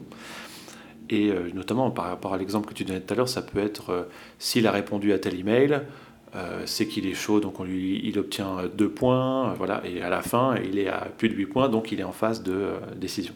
Ça peut être ce, genre de, scénario. Quel est ton retour d'expérience sur le scoring?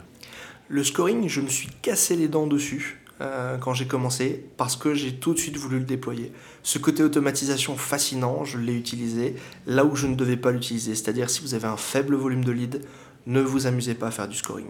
Le scoring, c'est vraiment une arme qu'il faut sortir quand on passe un certain palier et qu'on a un volume de leads qu'on ne peut pas traiter par des règles simples. Faire du scoring, ce n'est pas aussi simple euh, que ça en a l'air. Il faut vraiment trouver les bons critères. Il faut une analyse très fine des clients avant de pouvoir le déployer efficacement. Un critère qui aide à dire qu'on est prêt à faire du scoring, c'est que on a des règles simples mais fonctionnelles pour traiter les bons leads et les mauvais leads.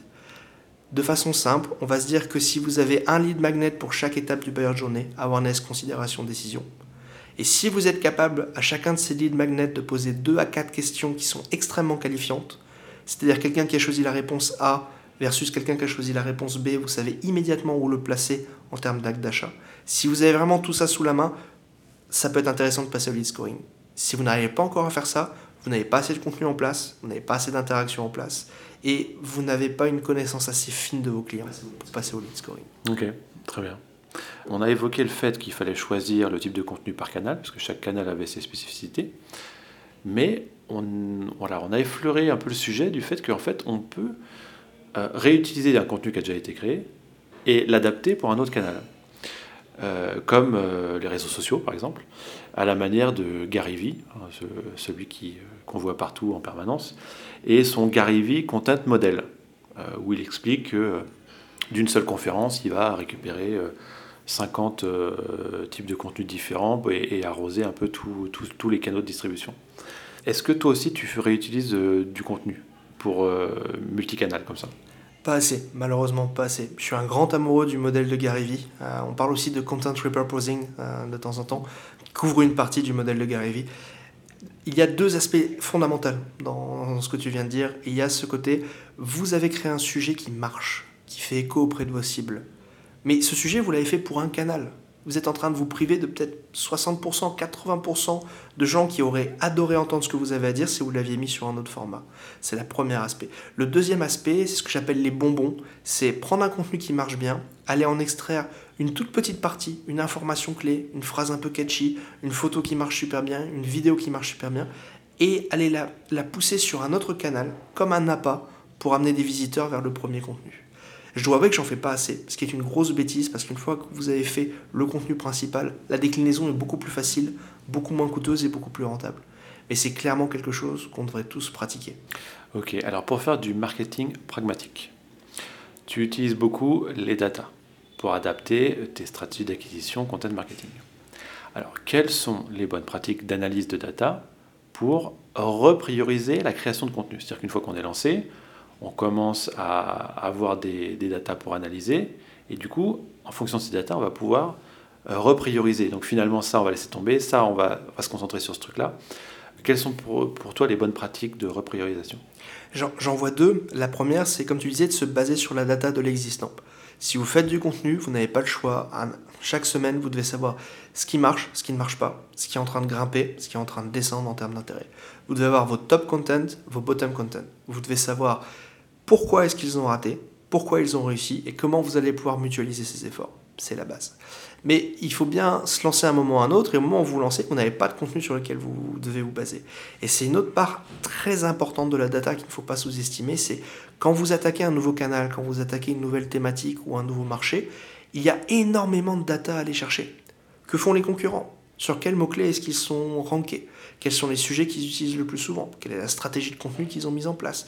Combien de séquences de mails utilisent-ils? Combien de, CTA proposent-ils? Combien de lead magnets ont-ils? Tout ça, c'est de la data que vous devez collecter pour comprendre ce qui marche ou ce qui ne marche pas. Si vous faites du SEO, avant de choisir un sujet, il y a deux questions basiques que vous devez vous poser. Ce mot-clé m'intéresse. Quel est le volume de recherche mensuel sur ce mot-clé? Et quel est l'indice de concurrence que vous pouvez avoir? Une petite manip toute bête sur Excel que j'adore faire quand j'ai sélectionné 20, 50, 100, 300 mots-clés qui m'intéressent, c'est d'avoir mes deux colonnes avec le volume de recherche d'un côté, le volume de concurrence de l'autre, et de comparer simplement les deux pour me donner un indice de 1 à 5 de j'ai très envie d'aller là-bas, beaucoup de recherche, très peu de concurrence, ou je ne mettrai jamais les pieds sur ce mot-clé-là, très peu de recherche et beaucoup de concurrence. Ça a du sens. Euh, comment tu collectes ces datas Quel outil tu utilises? J'utilise énormément Google Analytics d'un côté, qui est très très pratique pour euh, la partie quantitative et aller comprendre quels articles prennent de l'ampleur, montent en puissance en termes de trafic, quels articles convertissent bien, enregistre des clics sur mon call to action dans l'article, voire vont jusqu'à remplir un de mes objectifs. Non seulement l'utilisateur a fait un clic, non seulement il a téléchargé un lead magnet, mais dans les 30 jours qui ont suivi, on l'a converti. Ça, c'est un aspect important. L'autre type d'outils que j'utilise énormément sont les outils qu'on appelle de recording, de heatmap, notamment Hotjar, qui est un outil qui permet d'analyser la navigation des utilisateurs sur son site, de comprendre les éléments sur lesquels ils cliquent, les éléments sur lesquels ils ne cliquent pas, euh, voire même de filmer les sessions des utilisateurs de façon anonymisée pour comprendre quels sont les freins à la navigation et au contraire quels sont les éléments qui attirent leur attention, les font cliquer et leur donnent envie de lire le reste du contenu. Si, si tu, tu, devais retenir trois usages essentiels pour euh, traquer un peu ce qui se passe, tu choisirais quoi? Acquisition, contenu et conversion. C'est vraiment mes trois priorités dans l'ordre. Acquisition, quel est le profil d'acquisition vers mon site en général, mais vers mes contenus? Quels sont les canaux qui marchent, quels sont les canaux qui ne marchent pas, quelles sont les opportunités qu'on détecte? Un exemple tout bête, c'est le referral. Il arrive qu'un contenu soit partagé par un autre site influent. Et c'est une excellente opportunité d'aller créer une relation avec la personne et d'aller développer d'autres passerelles. Donc, acquisition, c'est vraiment le premier. Comprendre les sources de trafic, d'où viennent les visiteurs et essayer d'en déterminer pourquoi ils viennent jusqu'à nous. Le deuxième élément, contenu, c'est comprendre quels sont les contenus qui marchent en termes de volume brut, bien entendu, mais aussi en termes de conversion. Les visiteurs entrés par ce contenu ont tendance à laisser plus facilement leur adresse mail. Les visiteurs entrés par ce contenu ont tendance à euh, regarder plus de contenu. Quels sont les contenus qui marchent, quels sont les contenus qui ne marchent pas. Et le troisième élément, conversion, peut-être même le plus important du lot, c'est de savoir exactement dans ces sources de trafic, dans ces contenus, lesquels amènent des leads, lesquels amènent des leads qualifiés, lesquels amènent des clients. On a souvent de grosses, grosses surprises. Sans forcément les citer, on a travaillé avec une entreprise sur laquelle une des thématiques principales amenait un trafic extraordinaire. Dans le top 10 des articles les plus lus, 8 d'entre eux venaient de cette thématique-là. Mais on a tiré la mauvaise cible. On a tiré une cible qui était très intéressée par ce qu'on avait à dire, mais qui n'achèterait jamais chez nous. Et ça, c'est un fail dont il faut se rendre compte très vite dans l'analytics. Euh, parlons de l'acquisition de ton blog. Euh, comment tu as établi ta stratégie de contenu? Parce que là, j'ai vu que tu faisais beaucoup d'articles ces derniers temps sur Google, Google Analytics, justement. Euh, comment tu es arrivé à la conclusion qu'il fallait écrire sur ce thème? Je dois avouer que ce blog a vraiment démarré comme un bac à sable euh, qui me servait à vider ma tête, voire même à faire des fiches pratiques sur des sujets que je réexpliquais régulièrement à des clients, des connaissances. Ouais, c'est comme ça qu'on commence en général dans le contenu. J'aimerais bien un jour raconter l'histoire d'un blog où dès le début j'avais la stratégie en tête et je savais vers quoi il fallait aller. Ce n'est pas du tout le cas de ce blog-là. Je me suis tout simplement rendu compte qu'il y avait un trou monstrueux dans les connaissances sur Google Analytics. J'avais fait un petit article très basique, très peu complet, mais qui expliquait une notion sur euh, Google Analytics. Je me demande si c'est pas les segments ou quelque chose de très très fondamental. Les retours que j'ai eu sur cet article étaient extraordinaires. Vraiment de gens qui se sont dit tiens, un article en français qui répond à une question que je me pose et vous n'avez pas trouvé dans la doc de Google Analytics, je n'avais pas trouvé sur d'autres sites. Et en faisant un peu de recherche avec SEMrush, avec Ubersuggest, avec euh, tous les outils qu'on peut trouver pour évaluer un peu les volumes de recherche et les types de questions que se posent les internautes, je me suis rendu compte qu'il y avait énormément d'internautes qui se posent la question et très peu de concurrence sur ces sujets. Ok.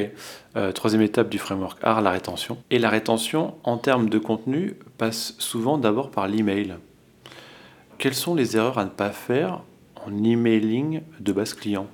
Je pense que beaucoup d'entreprises font l'erreur de ne pas avoir une personne qui s'assure tout simplement que chaque client n'est pas sursollicité par l'email. Je le vois souvent en startup où on a plein de bonnes intentions et on a envie de nourrir notre cible avec des contenus qui lui sont utiles. Mais premièrement, il ne faut pas la noyer. Et deuxièmement, il faut vraiment bien timer les emails. Si une personne est en période d'utilisation critique de l'outil, par exemple, il y a une saisonnalité dans l'utilisation de l'outil, et elle a besoin de se concentrer sur euh, euh, l'utilisation qu'elle attend de votre outil, et que vous lui envoyez des conseils, de l'informationnel ou des choses qui peuvent attendre, vous allez la perturber. Vous allez vraiment nuire à son, à son expérience. Ça, c'est la question de quantité et de timing. Je pense qu'il faut vraiment travailler la pertinence de ces emails. Il y a un moment pour aller chercher le cross-sell ou l'upsell, et il y a un moment pour se faire discret dans, dans la relation. L'email est un super bon outil, mais il ne faut pas compter que sur lui. Il y a des messages qui doivent passer par l'app, si vous utilisez une app ou un SaaS. Il y a des messages qui doivent passer par vos conseillers ou vos account managers s'ils sont en contact avec le client. Et il y a des messages qui doivent passer par l'email. Qu'est-ce que tu penses des newsletters? Je suis un grand fan des newsletters parce que je pense que ça restait un outil extraordinaire pour garder le contact, tant qu'il est bien fait, tant qu'il est pertinent, et tant qu'on donne à la cible les contenus qu'elle a envie de lire, plutôt que de parler de nous. Donc toi, tu n'es pas fan de la newsletter, tu es fan des newsletters. Exactement. La newsletter pour dire on est bon, on est bon, on est grand, on est beau, on a fait telle chose, elle n'a aucun intérêt. Je vois des entreprises qui insistent pour me tenir au courant de changements qu'ils ont fait dans leur app alors que j'utilise l'app une fois par an. Le jour où le centre des impôts viendra m'envoyer chaque semaine, on a ajouté telle feature, je pense que je chercherai un moyen de me désinscrire. D'accord, donc en fait, toi, tu, tu, préconises plusieurs newsletters, et encore une fois, en fonction de à qui on s'adresse, en fonction de à quelle, à quelle étape il est. Euh. Exactement, il faut capter l'attention, et l'un des meilleurs moyens pour ça, à mon avis, c'est de poser des questions par email. Envoyer un email avec une question dans l'objet, un sondage par exemple, euh, savez-vous s'il faut faire ceci ou cela? Et posez une question que votre cible se pose vraiment. Là, votre cible, vous allez voir tout de suite ceux qui réagissent, qui ont envie de contenu, qui ont envie de jouer, et ceux qui n'ont absolument pas envie que vous les embêtiez. On a besoin tous de classer nos cibles, de bien segmenter, particulièrement dans la rétention, pour ne pas irriter les bons clients. Et une fois que tu as identifié les, les irritables, est-ce que tu es du genre à les relancer avec une idée encore plus folle ou alors les laisser dans un cimetière d'emails tranquille Ça dépend du contexte. Euh, je suis très partisan, non pas forcément avec les clients, mais notamment avec les leads, de se débarrasser des leads avec lesquels le feeling ne se fera jamais. Et d'envoyer un petit mail du type Bon, écoute, Coco, ça fait deux mois que tu pas ouvert mes newsletters. Si ça t'embête, moi, de mon côté, je peux m'engager à ne plus t'envoyer de mail. Tu as juste à ne pas répondre, à ne cliquer sur aucun bouton à ce mail-là et ça va se faire et c'est un bon moyen de fonctionner. C'est beaucoup plus compliqué à mettre en place avec des clients. Mais si c'est une forme de respect, certains clients viennent chercher quelque chose chez nous ponctuellement, il n'y a pas de sens de les travailler pour la rétention. Hmm. Alors ton poste actuel à Payfit est Content Manager, entre parenthèses, Customer Success. Euh, ça sent l'objectif rétention, euh, cette mission. Euh, peux-tu nous expliquer comment s'organise une stratégie de contenu avec comme objectif justement le Customer Success? Alors, pour l'instant, je ne peux pas m'exprimer sur la stratégie de PFIT que j'ai rejoint il y a moins d'un mois, je ne serais pas hyper légitime, mais ce que je peux donner, c'est le contenu que je vois le plus arriver dans des équipes Customer Success. C'est quelque chose qui m'intéresse énormément parce qu'on touche à l'ADN du content marketing. On veut faire du contenu qui aide les utilisateurs.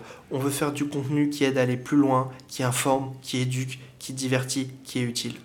Je pense que n'importe quelle entreprise qui a fait l'effort de créer une team Customer Success a intérêt à un moment ou à un autre à se poser la question du contenu c'est très bien de faire des choses qui ne scalent pas, comme on nous invite à le faire en startup, de garder le contact humain, de garder du personnel.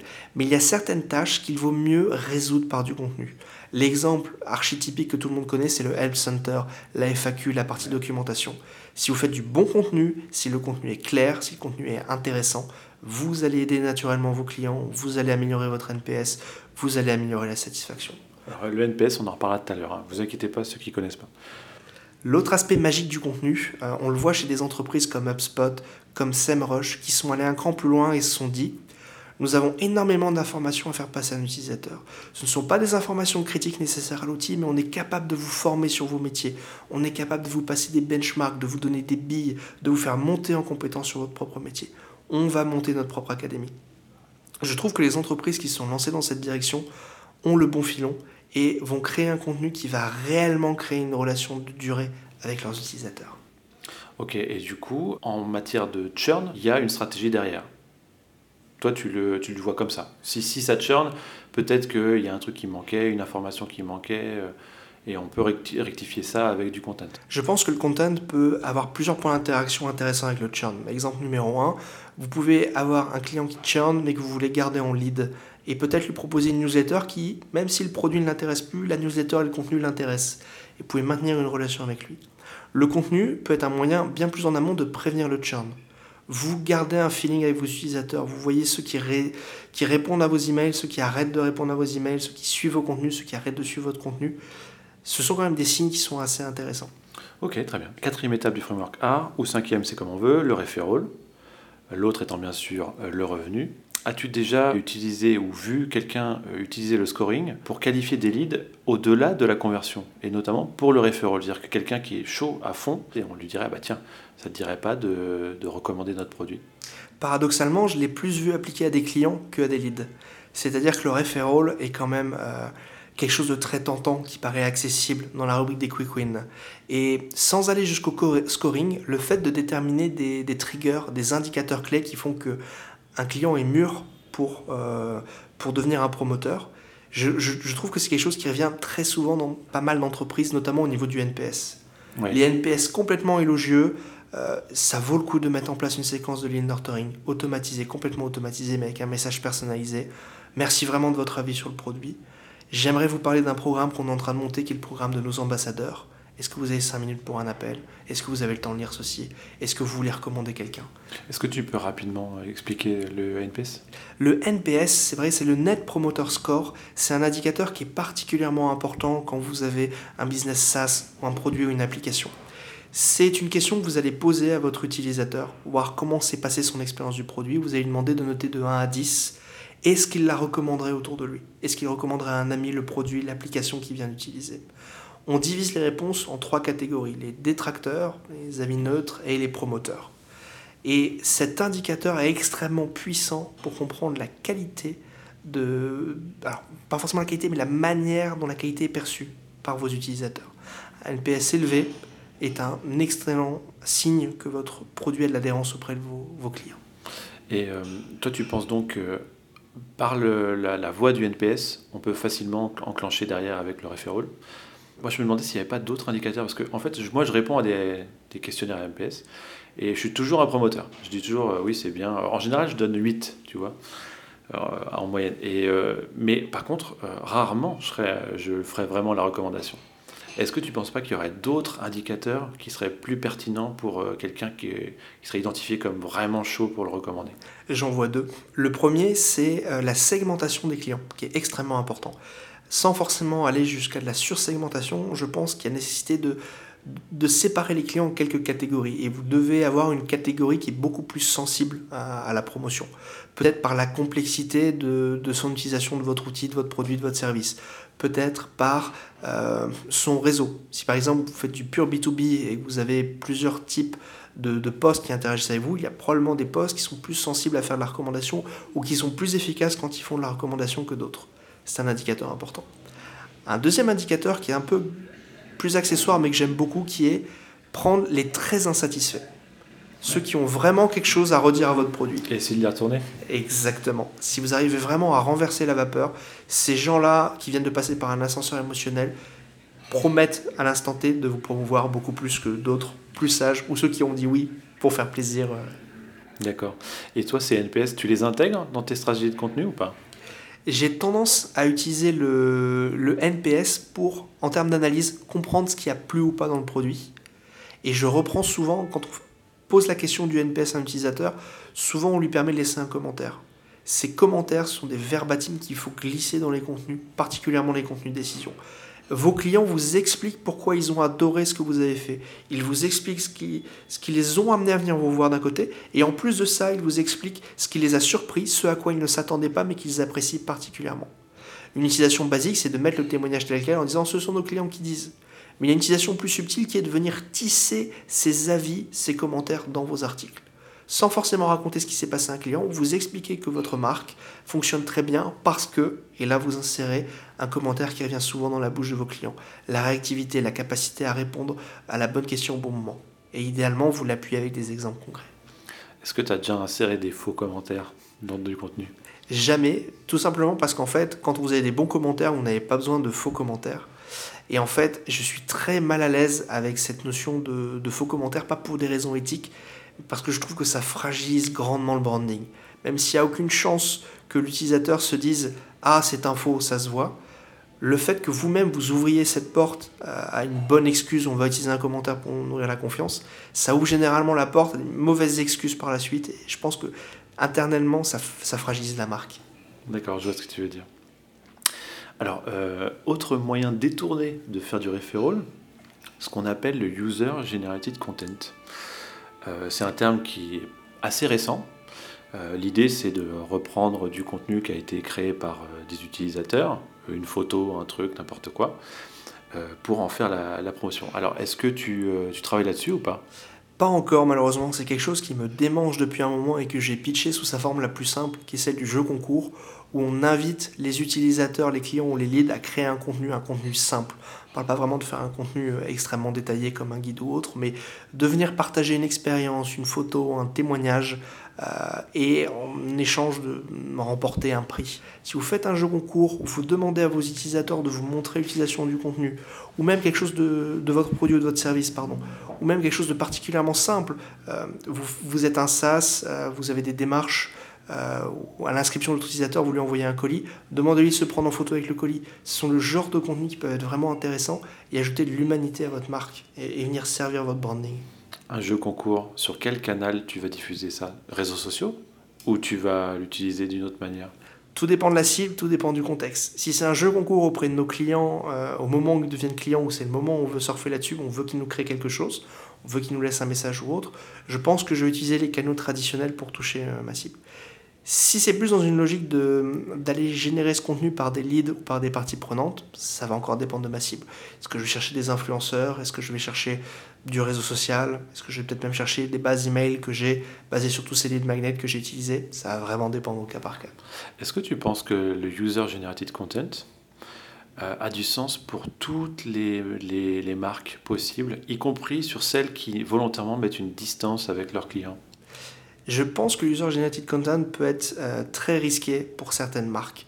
L'exemple typique que j'adore, euh, notamment outre-Manche, ce sont toutes ces initiatives pour laisser les internautes nommer quelque chose. Nommer un bateau, un pont, Je fais ça, moi, mairie.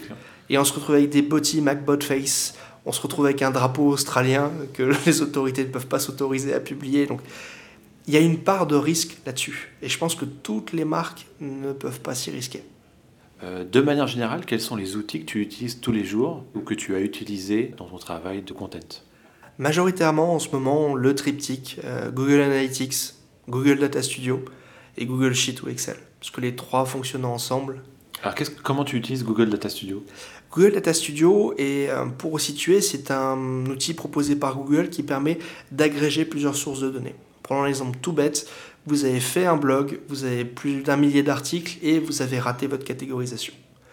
Vous avez bien réanalysé votre blog et sur Excel, vous avez fait une catégorisation propre. Maintenant, dans Google Analytics, vous n'avez aucune idée de à quelle catégorie appartient chaque article. Google Data Studio vous permet de faire entrer la data Google Analytics d'un côté, faire entrer la classification que vous avez fait dans Excel et tout simplement de visualiser pour votre contenu une nouvelle grille de lecture que vous venez d'ajouter manuellement. L'autre intérêt de Google Data Studio, c'est aussi de vous permettre très simplement de créer des dashboards que vous allez mettre à disposition de votre équipe. Si vous avez régulièrement des, questions de clients, de confrères ou autres sur de la performance, vous pouvez très simplement, en quelques clics et sans connaissance de code, monter un tableau qui va donner l'information dont ont besoin ces personnes pour travailler. Ok, super. Comment tu fais pour continuer à te former sur l'inbound, sur le content marketing? Je lis énormément de contenu euh, aux, US, essentiellement des études de cas, où je trouve souvent des tactiques qui sont intéressantes. Je découvre de plus en plus souvent de contenu français hyper intéressant, avec des professionnels qui acceptent de partager leur, euh, leur expérience. La prochaine étape qu'il faut absolument que je démarre dès que possible, c'est rencontrer de plus en plus de confrères, content marketeurs et inbound marketeurs. et prendre des cafés. Pour... Exactement. Ces échanges-là sont souvent hyper riches. Tu as des exemples de blogs à donner de là où tu vas chercher des études de cas US euh, Alors, les études de cas US, les derniers que j'ai lus sont Yes Optimist, qui est une startup spécialisée dans le content marketing, Contently, bien évidemment.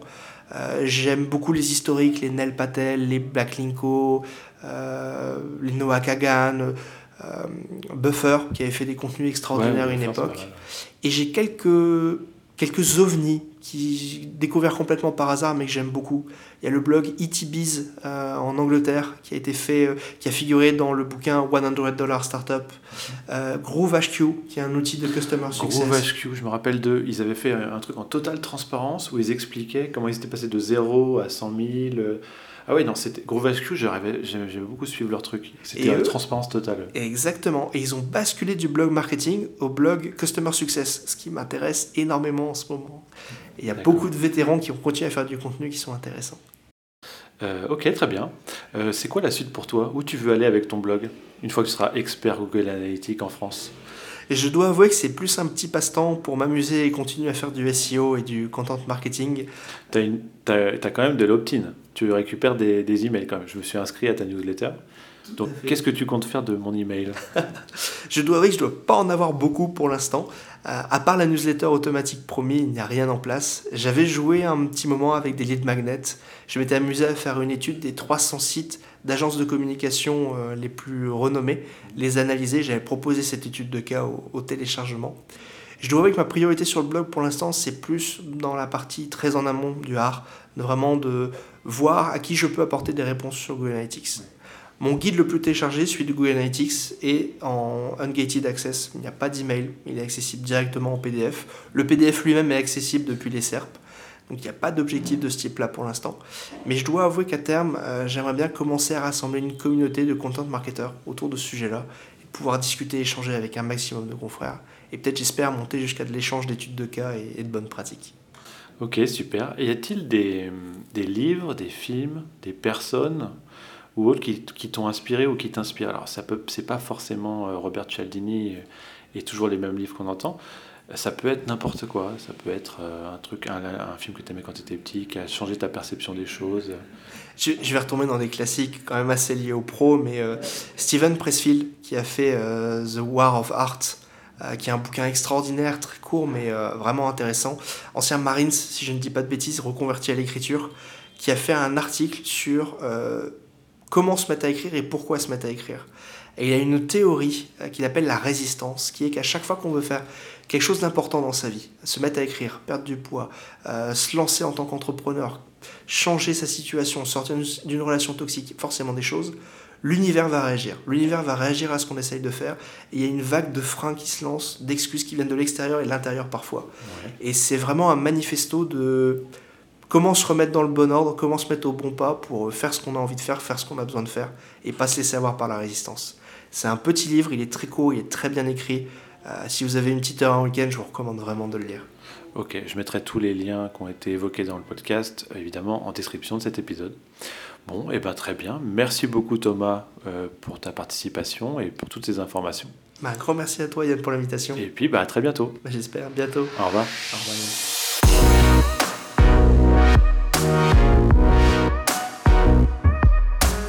Merci d'avoir écouté cette interview. Si ça vous a plu, rendez-moi un petit service, trois fois rien. Allez mettre une bonne note au podcast. Tous les détails de l'épisode sont à retrouver sur mon blog, yannelundi.com. Je vous prépare plein de choses sympas pour la suite, alors inscrivez-vous à ma newsletter pour être averti et pour recevoir des conseils marketing et des ressources en exclusivité.